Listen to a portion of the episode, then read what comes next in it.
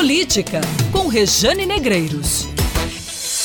Eleições 2020. Enquanto a cidadania do governador João Azevedo não toma uma posição na capital, em vários municípios do interior a coisa é bem diferente. A pré-campanha já está pegando fogo. Guarabira, por exemplo, as articulações estão avançadas em torno de uma aliança entre o Cidadania e o MDB. O primeiro passo, ou talvez o mais importante, mais sintomático, partiu do deputado Ranieri Paulino, que abriu mão da liderança da oposição na Assembleia Legislativa em troca do apoio do governo do estado à candidatura do pai dele, Roberto Paulino, à prefeitura do município. Esqueça o romantismo que beira o imaginário coletivo quando a gente fala de política partidária, de esquerda, de direita. O que tem peso aqui nessa relação é de ordem pragmática. A aliança é estratégica. O que os Paulino querem é derrubar Marcos Diogo do PSDB, ou seja, eles querem derrubar os tucanos, né? Marcos Diogo é vice lá em Guarani Guarabira assumiu a prefeitura com a morte de Zenóbio Toscano. Em Guarabira são dois grupos. Eles rivalizam e se intercalam no poder já há anos. A morte recente de Zenóbio Toscano deu um grau nos planos da oposição. Até porque Camila Toscano, deputada, filha de Zenóbio, não pode concorrer e fazer valer a força do sangue e do nome por força da legislação eleitoral. Prato cheio para o MDB, que quer Beto Meirelles do Cidadania como vice e Roberto Paulino na cabeça da chapa. O arco de alianças inclui ainda o PDT de Lígia Feliciano, a vice-governadora. Para formar essa composição, claro, Ranieri não pode ser o líder da oposição. Ele permanece no grupo, mas como peça meramente acessória, sem fazer barulho, sem cutucar feridas. Bom para João Azevedo, que com uma tacada só esvazia a oposição na Assembleia e ganha apoio forte em Guarabira.